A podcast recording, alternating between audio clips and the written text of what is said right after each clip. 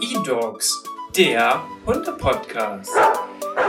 Präsentiert von edogs.de und Dennis Uvelius.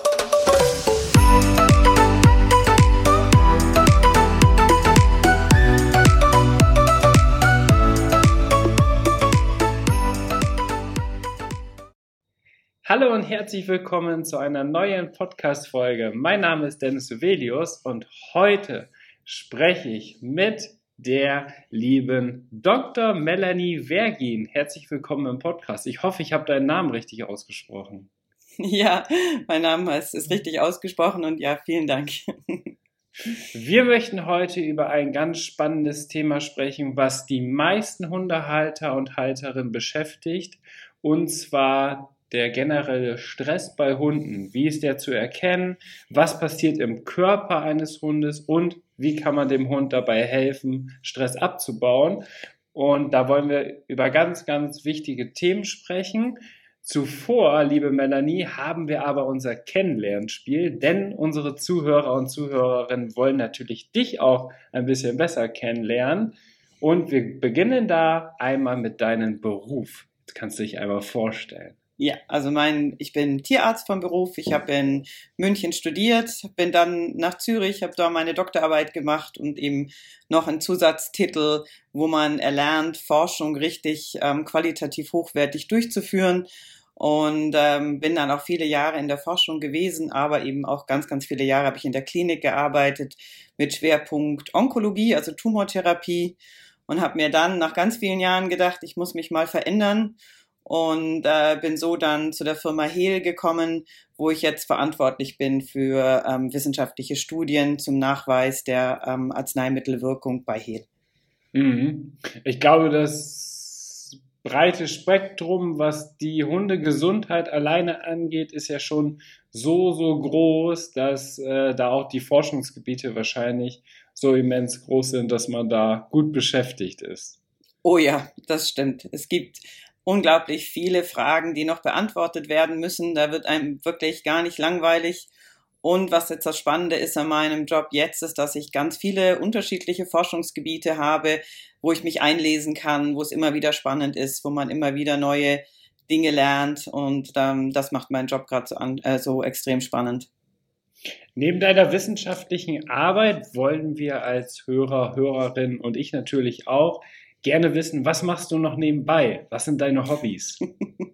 ja, also Hunde sind mein ganz, ganz großes Hobby und hier im speziellen Shelties. Ich habe also, wir haben insgesamt sechs Hunde und ähm, wir züchten auch. Wir sind aber ganz kleine Hobbyzüchter und mein ganz großes Steckenpferd ist Hundesport und jetzt im speziellen Agility.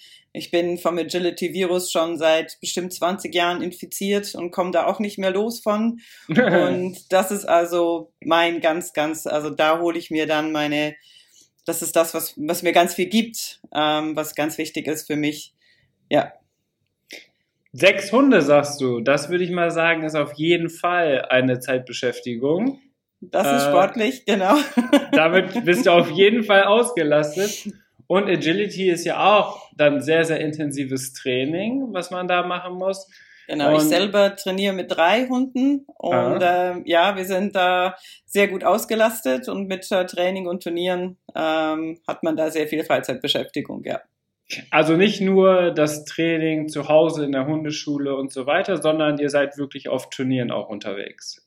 Ja, genau. Wir gehen auch auf Turniere und es macht uns auch wahnsinnig Spaß und da lernt man, da trifft man so viele nette Menschen und es macht einfach Laune und ja. Oh, da müssen wir uns, glaube ich, auch nochmal gesondert drüber unterhalten, denn ich habe einen sechs Monate alten American Shepherd Mix und der ist, glaube ich, auch dafür sehr, sehr gut geeignet. Ähm, welche Größenkategorie gab es noch? Wo ist die Grenze vom Stockmaß? Genau, es gibt ähm, im Moment gibt es drei Größen, Small, Medium und Large. Wir haben im Moment die Diskussion, dass es noch eine vierte Größenkategorie geben soll. Ähm, das wird so ein Intermediate sein, das kommt nächstes Jahr. Im Moment ist es so, ähm, im Small sind Hunde bis einem Stockmaß 34,9 Zentimeter. Dann ab 35 bis 42,9 ist Medium und über 42,9, also ab 43 ist dann Large. Mhm. Ähm, und die, die, da gibt es dann, wird es noch eine Zwischenkategorie geben zwischen Medium und Large, weil wir im Moment das Problem haben, dass Hunde, die gerade in die Large-Gruppe fallen, dann sehr hoch springen müssen, was eben auch wieder gesundheitliche Probleme machen kann und auch eben um bei dem, unserem Thema zu bleiben, eben auch zu Stress beim Hund führen kann. Und insofern wird es jetzt wohl noch eine vierte Größenkategorie geben. Oh, und die wird wahrscheinlich genau dann auch für meinen Hund äh, interessant sein. Der hat nämlich jetzt, glaube ich, gerade 43 Zentimeter. Ja, das genau, das könnte dann sein, ja. ähm, dass das dann eben spannend wird. Und das ist genau für die Hunde, die bisher im Agility-Sport eher rausgefallen sind, also die knapp äh, über der Grenze waren und ins Large gerutscht sind. Ähm, da gab es viele Hunde, die aus den Gründen dann eben aus dem Training genommen wurden, ähm, weil das äh, einfach zu anstrengend ist für Hunde dieser Größe Large-Höhe zu springen. Mhm. Und da geht es ja auch um die Gesundheit des Hundes. Und deswegen ja, finde ich das eine sehr gute Entwicklung, dass wir da jetzt hingehen. Wann würdest du als Tierärztin empfehlen, dass man mit dem intensiveren Training beginnt? Also wie alt sollte der Hund sein? Ja, das ist auch immer eine ganz wichtige Frage, die auch sehr kontrovers diskutiert wird natürlich. Agility-Sportler starten mit spielerischen Dingen schon sehr, sehr früh. Also wir fangen schon sehr früh an, mit den Welpen ähm, äh, so Spiele zu machen mit dem Spieli oder Konzentrationsübungen. Das kann man ja relativ früh anfangen. Ja. Wenn es dann aber wirklich darum geht, körperliche Belastung, Springen oder die Kontaktzonenhindernisse zu machen, da sollte er ausgewachsen sein. Das heißt, die Wachstumsfuge sollte geschlossen sein. Das ist von Hund zu Hund leider individuell sehr unterschiedlich. Ähm, das heißt, da kann man eben auch einmal schauen, ähm, was ist bei meinem Hund. Umso größer der Hund ist, umso später schließt sich die Wachstumsfuge. Und wenn man ganz unsicher ist, dann kann man auch mal beim Tierarzt eben ähm, ein Röntgenbild machen lassen und schauen, ob die letzten Fugen geschlossen sind. Dann kann man mit der Belastung langsam ähm, steigern, aber auch hier man braucht ja erstmal Muskelaufbau und all diese Dinge. Also man wird die Hunde anfangs noch lange nicht springen lassen, aber klar, die Kommandos kann man trainieren, man kann ähm, trainieren, dass der Hund auf einen guckt und solche Sachen. Das kann man natürlich schon ganz früh anfangen. Schon mal Slalom ein bisschen durch die Stangen führen im normalen Schritt. Ja, nein.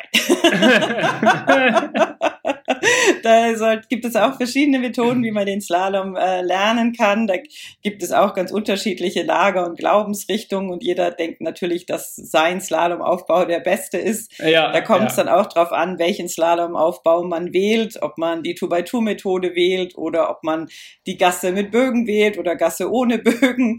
Also da gibt es ganz unterschiedliche Sachen, aber im Schritt durchführen ist eher nicht das, was der Agility-Sportler, der später ja auf Zeit äh, wo es ja im Turnier auf Zeit geht, ja, genau. ähm, der dann da äh, den Hund im Schritt durch den Slalom führt, ist wahrscheinlich nicht so die Methode, die wir wählen würden.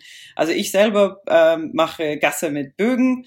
Auch das wird äh, kontrovers gesehen, aber für mich funktioniert das am besten. Ich habe andere Methoden ausprobiert und ähm, ja, das ist mein Aufbau, wie, hinter dem ich stehe und mit dem ich mich am wohlsten fühle ich finde auch gerade da ist es häufig so, es gibt verschiedene auch Führtechniken und wenn man eine Zeit lang dabei ist, dann weiß man, was liegt mir, was ist, äh, womit fühle ich mich am wohlsten und das finde ich auch in der Hundeerziehung grundsätzlich immer ganz, ganz wichtig, dass man sich selber die Frage stellt, wo finde ich mich wieder, wo fühle ich mich wohl und genau, das sollte man dann machen.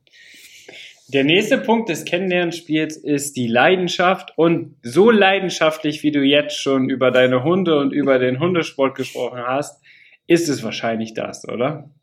Ja, ich kann mich für sehr vieles sehr begeistern, das stimmt. Leidenschaft spielt sicherlich da eine große Rolle, ähm, mhm. ähm, auch im beruflichen für mich. Also das ist, wenn ich da etwas angreife, dann immer ganz oder gar nicht. Das passt auch ganz gut. Da hast du schon einen sehr guten Übergang gemacht, denn der vierte Punkt des Kennenlernspiels ist die Lebenseinstellung. Hast du für dich selber schon mal eine Lebenseinstellung definiert?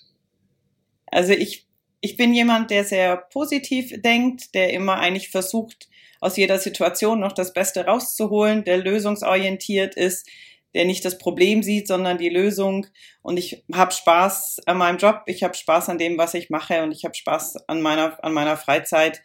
Also ich glaube, ich bin ein Mensch, der sehr positiv äh, nach vorne schaut und Dinge, die mal nicht so gut laufen, dann einfach abhakt und ähm, weitermacht. Das hört sich gut an. Wie würdest du deinen Charakter beschreiben? Oder wie würde deine Familie deinen Charakter beschreiben? Anhand von drei Merkmalen. Dann haben wir das Kennenlernspiel ja. beendet. Ich äh, habe ein großes Durchsetzungsvermögen. das braucht man auch, sowohl ähm, beruflich als auch privat, denke ich mal. Ja, genau. Wenn ich mir was in den Kopf setze, dann will ich das in der Regel auch. ja. Aber auf der anderen Seite ähm, bin ich auch jemand, der sehr empathisch ist, der sehr hilfsbereit ist und versucht immer, wo er kann, auch andere zu unterstützen. Das, glaube ich, wären so die drei Eigenschaften, die mir einfallen würden spontan. Das passt auch gut und rundet das auf jeden Fall ab. Jetzt gehen wir ins Thema rein und ich stelle dir mal eine ganz generelle Frage zum Anfang, weil ich glaube, das ist ganz spannend aus Sicht einer Tierärztin das zu hören. Ich als Hundetrainer habe natürlich auch da verschiedene Einblicke, aber wie würdest du erstmal das beschreiben? Ist Stress auch bei Hunden wirklich ein großes Problem oder generell ein Problem? Ja, das ist eine sehr gute Frage. Ähm, wir sehen in den letzten Jahren, sind wir immer aufmerksamer geworden, was das Thema Stress auch bei unseren Haustieren oder überhaupt Tieren anbetrifft.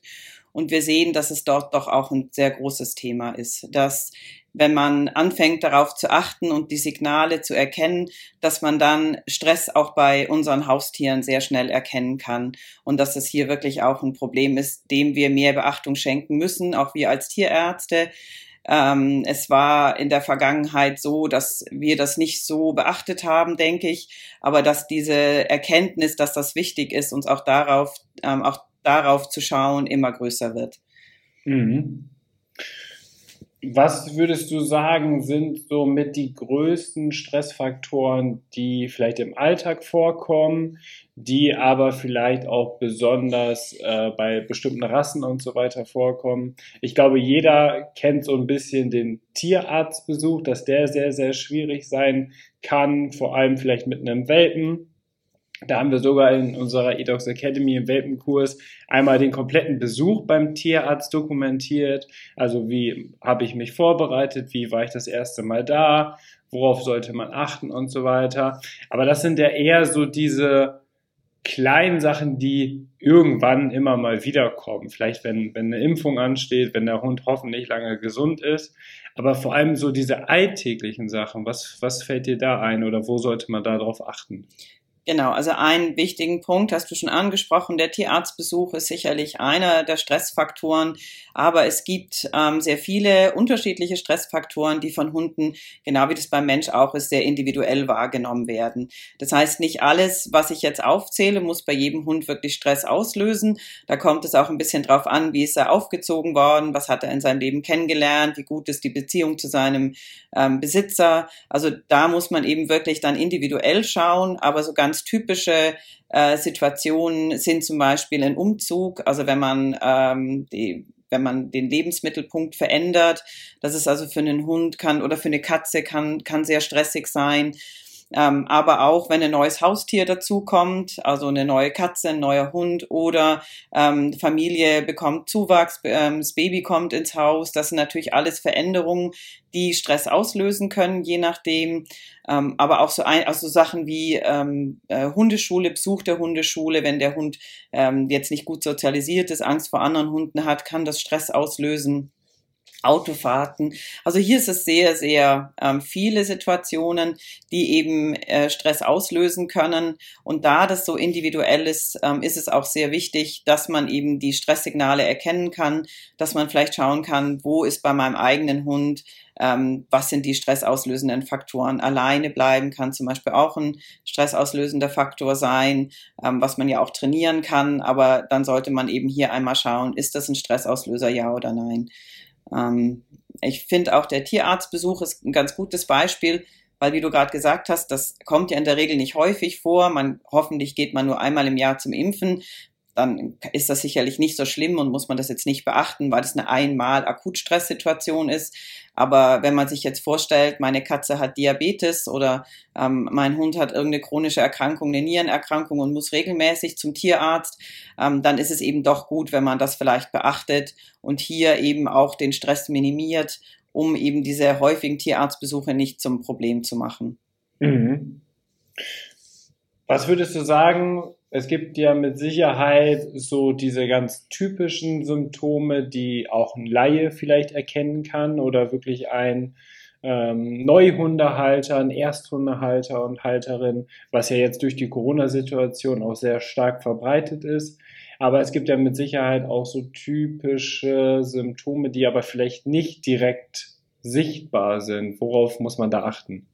Genau, wir unterteilen die Symptome in zwei Gruppen. Einmal die Symptome, die ähm, sehr, ähm, sehr minimal sind, die man sehr leicht übersehen kann, die aber schon Stress anzeigen und es wäre gut, man würde hier schon eingreifen. Und dann gibt es natürlich die ganz klaren Signale, die wahrscheinlich auch jeder erkennen kann.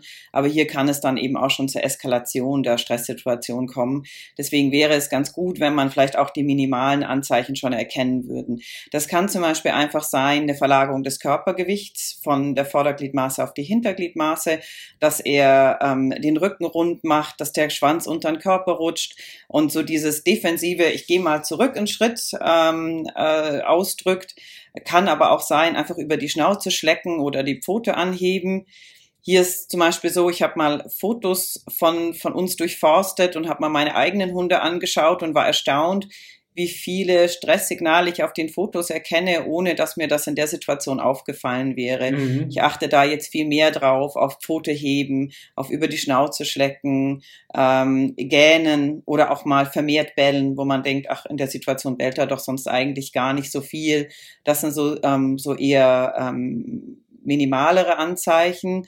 Ähm, und dann, wenn es äh, der Stress äh, nicht aufhört, der Hund aus der Situation nicht raus kann oder die Katze, dann gibt es klarere Zeichen, ähm, wie zum Beispiel bei der Katze fauchen ähm, oder eben beim Hund äh, zittern, Zähne zeigen.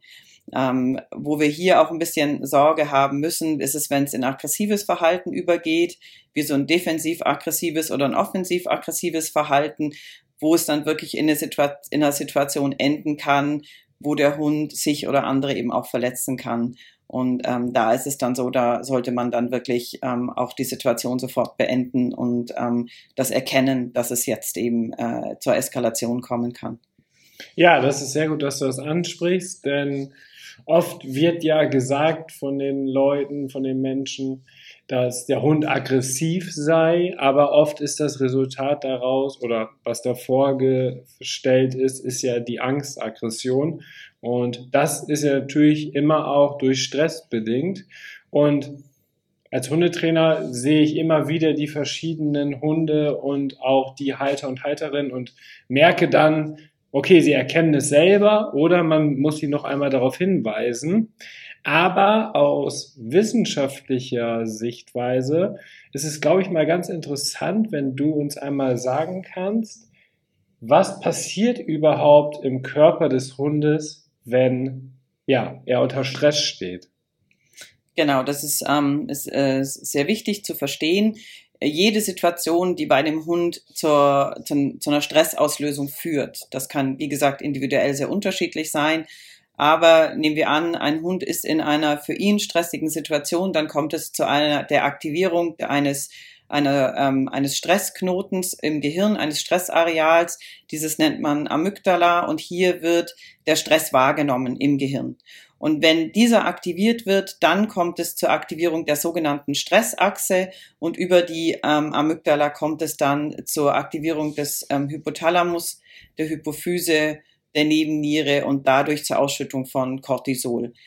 Das Cortisol wird dann von der Nebenniere ins Blut entlassen und dort kann es eben zu den Organen kommen, die das, ähm, die das Cortisol in dem Moment benötigen. Die Funktion der Stressachse ist eigentlich, Energie bereitzustellen, um eine Flucht- oder Kampfsituation durchstehen zu können. Immer dann, wenn man gestresst wird, ähm, muss die Entscheidung getroffen werden, zu kämpfen oder zu fliehen. Und egal, ob ich mich fürs Kämpfen oder fürs Fliehen entscheide, ich brauche Energie und dafür braucht es das Cortisol. Das ist die Idee von dieser Stressachse, die eben im Gehirn gestartet wird und dann bis zur Nebenniere abläuft. Hier ist es auch wichtig, dass das Cortisol ganz schnell wieder runterreguliert wird. Das heißt, diese Reaktion vom Körper auf eine stressige Situation muss auch ganz schnell wieder beendet werden. Das Cortisol gelangt dann unter anderem eben wieder zurück ins Gehirn und stoppt dort dann auch seine eigene Reaktion. Mhm. Und dieser Ablauf dieses Signalweges ist eben ganz, ganz wichtig, damit die entsprechenden äh, Handlungen ablaufen können, aber auch, dass der Körper sich wieder erholen kann, weil ein dauerhaft erhöhtes Cortisol führt eben auch zu Problemen. Das wäre jetzt auch direkt meine nächste Frage gewesen, wenn ich das jetzt richtig verstanden habe.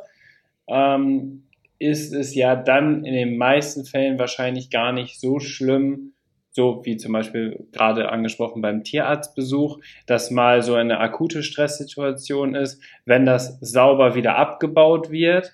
Aber vor allem Hunde, die wiederkehrenden Stress haben und sozusagen der ganze Zyklus, den du gerade benannt hast, dass der wirklich immer wieder vorkommt, das wird doch dann mit Sicherheit auch starke gesundheitliche Probleme mit sich führen, vor allem langfristig betrachtet.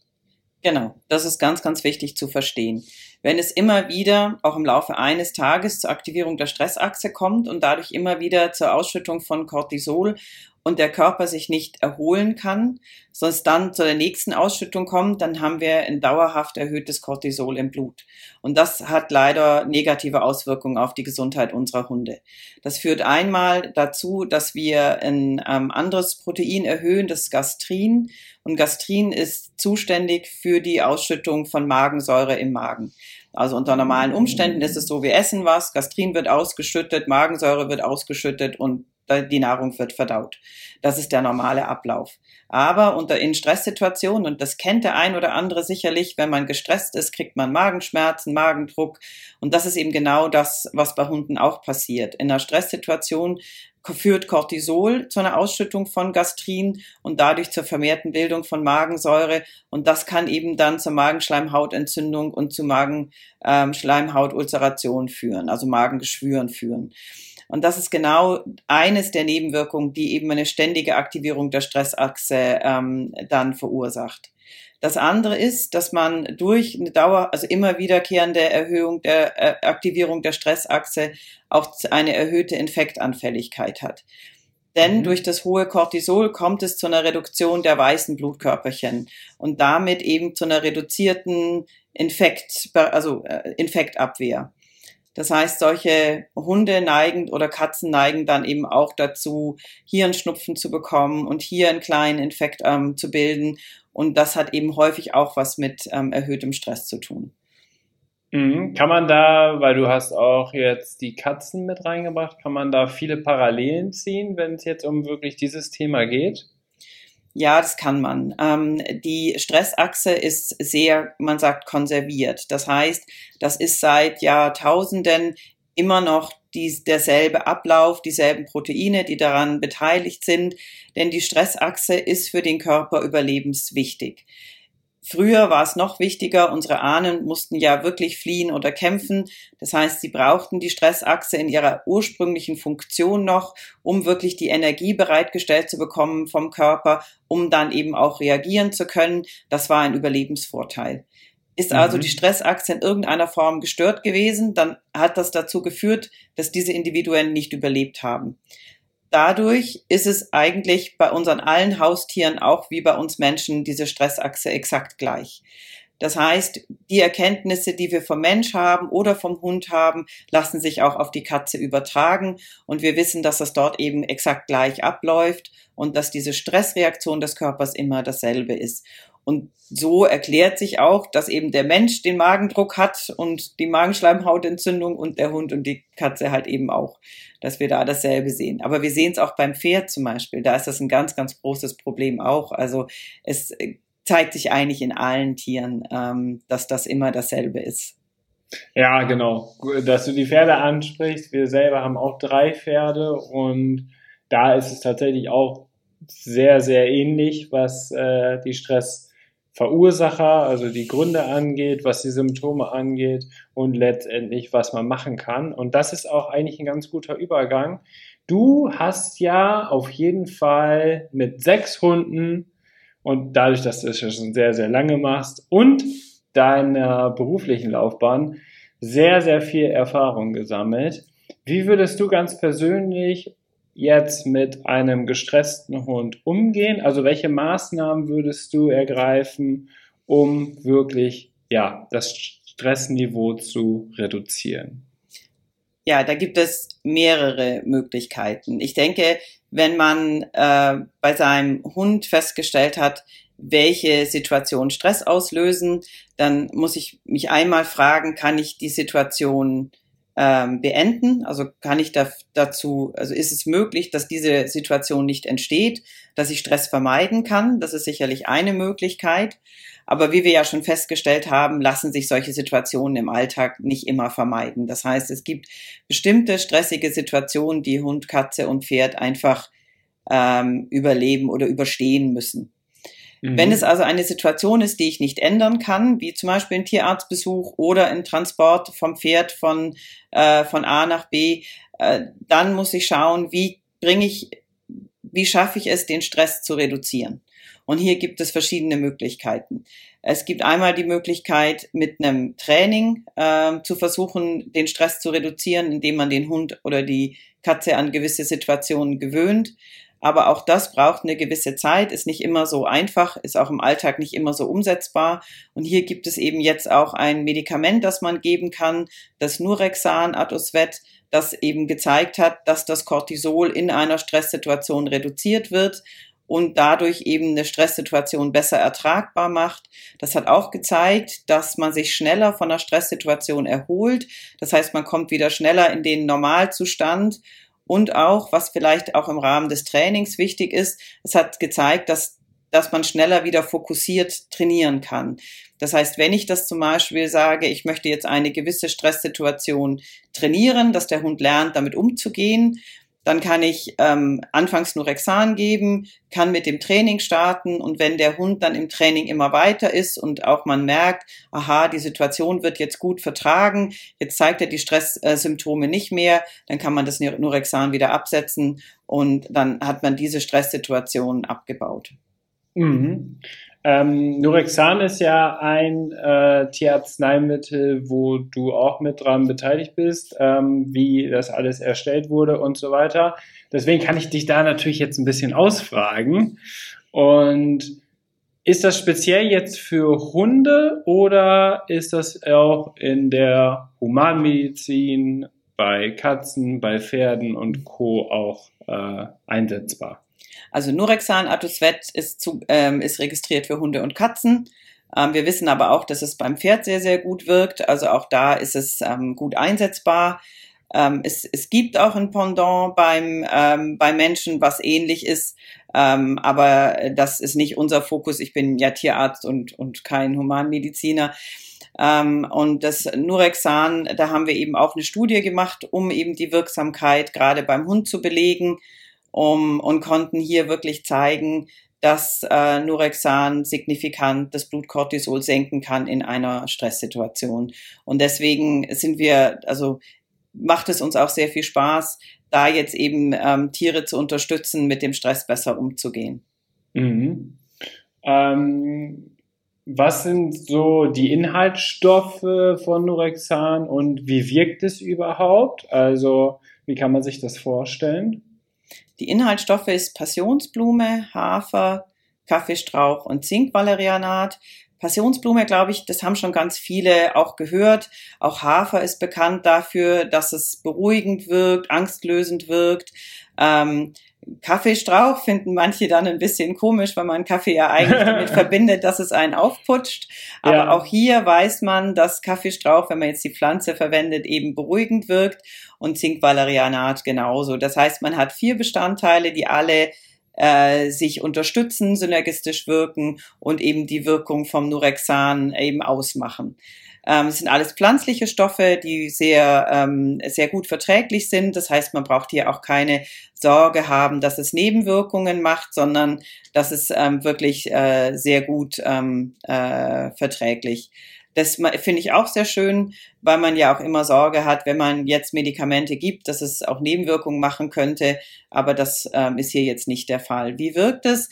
Es gibt einige sehr, sehr gute Studien zur Wirksamkeit von Nurexan, ähm, auch bei Menschen. Hier gibt es eine Studie, die eben gezeigt hat, dass Nurexan direkt in dieser Amygdala, also in diesem Stresszentrum des Gehirns wirkt ähm, und hier die ähm, Aktivierung dieses Stresszentrums signifikant ähm, reduziert. Das finde ich ist ganz toll, weil es direkt schon im Gehirn wirkt und nicht erst später, denn dadurch ist auch diese diese Stresserkennung und diese, dieses Abspeichern von Stress im Gehirn ähm, auch schon eben nicht gegeben. Das heißt, dieses Stressgedächtnis kommt gar nicht erst zu tragen, wenn ich Norexan gebe, weil das schon in der Amygdala gar nicht weitergeleitet wird, dieser, diese Stresssituation als solche mhm. gar nicht mhm. erkannt wird. Und daraus resultiert, dass die Stressachse deutlich weniger aktiviert wird und eben, dass deutlich weniger Cortisol ausgeschüttet wird. Ähm, also soweit kennen wir die Funktion des Nurexans. Wir konnten das dann auch beim Hund nachweisen, dass eben dort auch die Cortisolausschüttung ähm, signifikant reduziert wurde. Und ähm, so haben wir eigentlich ein ganz gutes Bild über die Wirkung von Nurexan beim, beim Hund. Und wir wissen eben auch, dass es übertragbar ist auf die Katze und das Pferd. Ja, pflanzlich, natürlich, das hört sich natürlich schon mal sehr, sehr gut an. Jetzt ist natürlich die Frage für Hundehalter und Hundehalterinnen, ähm, wann setze ich es ein? Also setze ich es bei akuten Situationen ein, wo der Hund gestresst ist oder im Vorhinein, wenn man weiß, dass man zum Beispiel heute Nachmittag zum Tierarzt muss ähm, oder ist es eine längerfristige Gabe, vielleicht wie eine Art Kur? Ähm, wie, wie läuft das ab? Oder wann, wann muss ich es ein oder wann sollte mhm. ich es einsetzen? Ja, das ist auch ganz, ganz wichtig ähm, zu verstehen. Wenn ich jetzt eine akute Stresssituation habe, wie den Tierarztbesuch, dann ist das hoffentlich in aller Regel geplant. Das heißt, ich weiß, ich habe morgen den Termin beim Tierarzt und kann dann entsprechend vorher reagieren. Nurexan an sich wirkt eigentlich sehr, sehr schnell, so innerhalb, wir sagen, ein, ein zwei Stunden, ähm, so dass es eigentlich reicht, wenn ich es kurz vor dem Tierarztbesuch gebe und das Tier damit dann eben in eine Situation bringt, dass er den Stress beim Tierarzt besser vertragen kann. Wenn ich jetzt aber weiß, dass mein Tier beim Tierarzt extrem gestresst ist, also das ist nicht nur ein bisschen ein Unwohlsein, sondern das zittert, das lässt sich nicht anfassen, die Katze ist vielleicht aggressiv beim Tierarzt aus Angst heraus natürlich, ähm, mhm. dann kann ich auch die sogenannte Akutdosierung verwenden. Das heißt, man gibt über zwei Stunden alle halbe Stunde die jeweilige Dosierung, also für eine Katze von einem normalen Gewicht wäre es jetzt eine Tablette, kleiner Hund eine Tablette, mittelgroßer Hund zwei und großer Hund drei Tabletten. Und dann würde man das über zwei Stunden alle halbe Stunde geben und würde dann zum Tierarzt fahren. Das ist dann die Dosierung, wenn ich wirklich das Gefühl habe, in der Situation braucht mein Hund etwas mehr Unterstützung wie jetzt nur eine einmalige Gabe. Ja. Wir haben auch Tierärzte, die uns bestätigen, dass Hund und Katze sich dann deutlich besser anfassen und therapieren lassen. Also eben vielleicht Katzen, die vorher kaum handelbar waren beim Tierarzt, die plötzlich sich dann anfassen lassen, wo man vielleicht auch mal einen Blutdruck messen kann. Gerade bei Katzen mit chronischer Nierenerkrankung ist das ja auch immer noch ein wichtiger Wert. Und wenn die dann so gestresst in die Praxis kommen, ist der Wert eh immer super hoch. Aber wenn ich dann eine Katze habe, die ein bisschen entspannter ist, die ein bisschen einfacher in die Situation gehen kann, dann habe ich vielleicht auch ein bisschen verlässlichere Blutdruckwerte als das, was ich sonst messe. Also hier sicherlich eine ganz tolle Situationsmöglichkeit, eben vor dem Tierarztbesuch ähm, sowas zu machen. Wenn ich jetzt aber eine andere Situation habe, wo ich sage, der Hund kommt immer wieder durch Hundebegegnungen zum Beispiel in Stress und ich kann das jetzt vorher nicht so abschätzen, wann, wann passiert die Begegnung mhm. ähm, und ich will das ja eigentlich trainieren, dass er, dass er Hundebegegnungen besser ähm, verstehen kann, aber jetzt brauche ich erstmal eine Lösung. Dann kann ich ähm, zweimal täglich die Dosierung für die jeweilige Größe des Hundes geben und ähm, kann dann dieser Situation schon mal ein bisschen vorbeugen, sollte dann aber auch mit dem erfahrenen Hundetrainer mir Hilfe holen und diese Situation dann trainieren mit dem Hund, weil durch das Nurexan kommt er in die Situation, dass er nicht ganz so in diese Stressreaktion reinkommt, dass er ähm, dass man ihn besser ansprechen kann, dass man, dass er eher lernfähig bleibt, weil in so einer völligen Stresssituation kann man auch nicht mehr lernen. Und dadurch ja. kann ich eine Situation schaffen, wo der Hund in sich ein bisschen ruhiger wird, wo er die Situation eher ertragen kann und wo er lernen kann, aha, okay, das ist jetzt nicht schlimm, ähm, damit kann ich umgehen. Und da bietet sich an, mal über die Zeit des Trainings, das kann ja mal drei, vier, fünf, sechs Wochen dauern, mal zweimal täglich die Tabletten zu geben oder wenn es arg schlimm ist, auch dreimal täglich und zu schauen, dass man ihn da aus diesen schlimmen Stresssituationen rausholt. Nurexan ist nicht gedacht zur Therapie chronischer Stresssituationen, also ähm, zum Beispiel, wenn die Behaltungsbedingungen schlecht sind, ähm, lässt sich das dadurch, sollte, also ist das nicht dazu da, das abzufangen, dann sollte man an den Haltungsbedingungen arbeiten. Auf jeden Und, Fall. Ähm, in chronischen Stresssituationen passieren auch an, werden andere Signalwege noch aktiviert, die noch eine Rolle spielen. Also das Nurexan ist wirklich für solche Akutsituationen gedacht. Mhm. Also auch interessant für Hundeschulen, Hundetrainer und die jeweiligen Halter, Halterinnen, die dann gegebenenfalls einen Spezialfall haben, wo man vielleicht ganz langsam mit Geduld ähm, eine Lösung finden möchte, wie du schon gesagt hast, zum Beispiel bei Hundebegegnungen, wenn es da extrem wird und wenn da die ganz typischen Stresssymptome dann auch auftauchen, dass man dann die Möglichkeit hat, das auch über einen längeren Zeitraum in dem jeweiligen Trainingsintervall zum Beispiel einfach mal auszuprobieren. Absolut. Und da haben wir auch schon gute Rückmeldungen, gerade von Tierärzten, die im Bereich der Verhaltenstherapie arbeiten, die es eben in, in ihr Therapieschema mit einbauen, eben genau um die Hunde etwas ansprechbarer zu machen, ähm, dass sie eben auch Trainings ähm, dann etwas besser absolvieren können. Wir sehen es auch in Tierheimen, dass Hunde sich schneller an die Situation adaptieren können, an die neue oder auch ähm, Tiere, die aus dem Ausland, aus dem Tierschutz kommen, die ja dann in eine sehr ungewohnte Situation kommen für sie, die sehr viel in sehr kurzer Zeit lernen müssen. Auch hier sehen wir, dass diese Tierschutzhunde, die ja zum Teil aus Rumänien oder Bulgarien oder sonst wo kommen, dass die eben sehr große Adaptationsprobleme am Anfang haben. Und da kann Nurexan eben auch diese erste Zeit sehr gut über, unterstützen, dass sie besser ankommen, dass sie sich besser einleben können. Ähm, das sind eben auch so Situationen, ähm, wo das durchaus sinnvoll ist. Wir haben es jetzt auch aktuell gesehen, bei traumatisierten Tieren aus der Ukraine zum Beispiel, aus Krisen, Kriegssituationen. Ähm, auch hier hat es einen, kann es einen positiven Effekt haben ähm, auf die Stressverarbeitung dieser Tiere. Ein großer Vorteil ist ja auf jeden Fall die ja, flexi flexible Einsetzbarkeit von Norexan, wie du schon gesagt hast. Ähm, gleichzeitig, dass es pflanzlich ist, ist natürlich die Verträglichkeit auch immer ein sehr, sehr großer Vorteil was sowas angeht.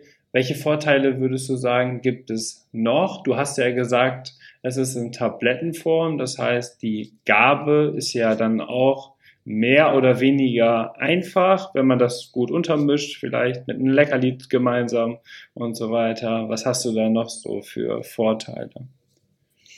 Ähm, genau, also eben die Vorteile, die du gerade schon genannt hast, das ist eine relativ kleine Tablette, die schmeckt jetzt auch nicht eklig oder so. Ähm, und mit ein bisschen äh, einem Leckerli oder so lässt sich die eigentlich sehr gut geben.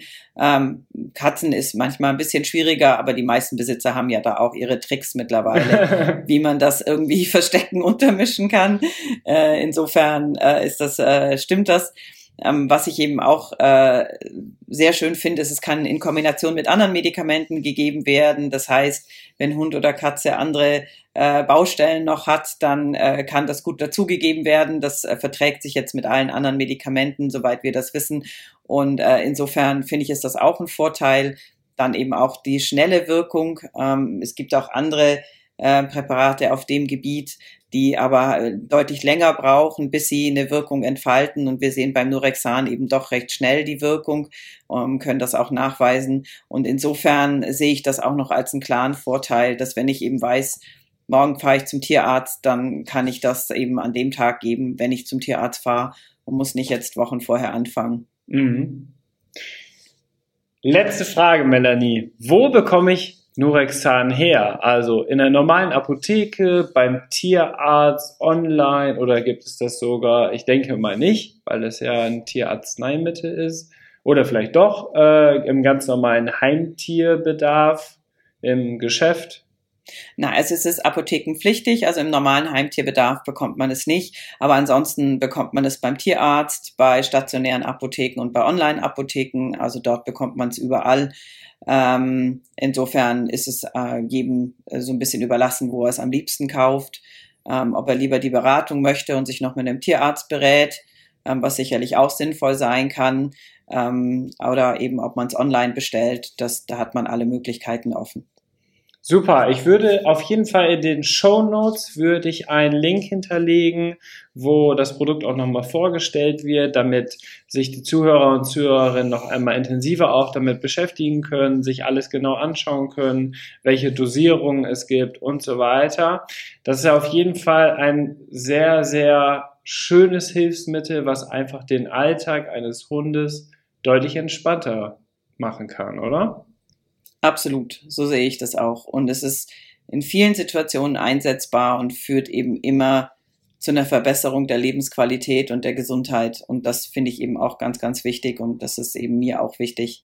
Ist es bei dir auch im Einsatz, wenn du zum Beispiel jetzt mit einem jungen Sheltie vielleicht das erste Mal aufs Turnier fährst? Das ist ja bestimmt eine sehr, sehr ja, aufregende Situation, vielleicht auch nicht stressige, weil vielleicht die anderen Hunde auch dabei sind und dadurch das ein bisschen abgemildert wird. Aber wie sieht's da bei dir aus?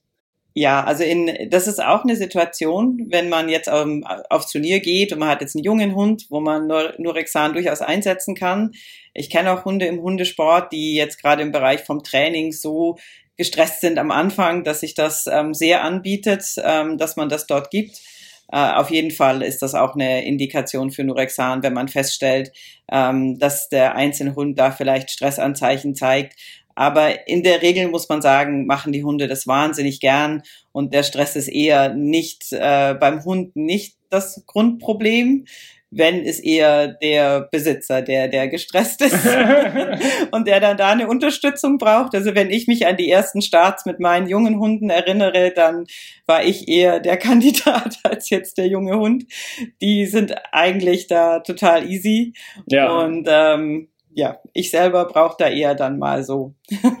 ah, das ist im gesamten Hundetraining, in der gesamten Hundeerziehung und so weiter, ist das eigentlich mit der größte Faktor. Also ist ganz gut, dass du das jetzt angesprochen hast, ähm, weil das eigentlich passt das Wort Hundetrainer zum Beispiel auch gar nicht, weil man ist eigentlich der Menschentrainer, der zeigt, wie läuft es mit Hunden. Und das ist wirklich so. Also es ist nicht nur so ein Klischee, was man sagt, sondern Oft äh, müssen die Hundehalter und Hundehalterinnen trainiert werden, optimiert werden und dann funktioniert es am Ende auch mit dem Hund.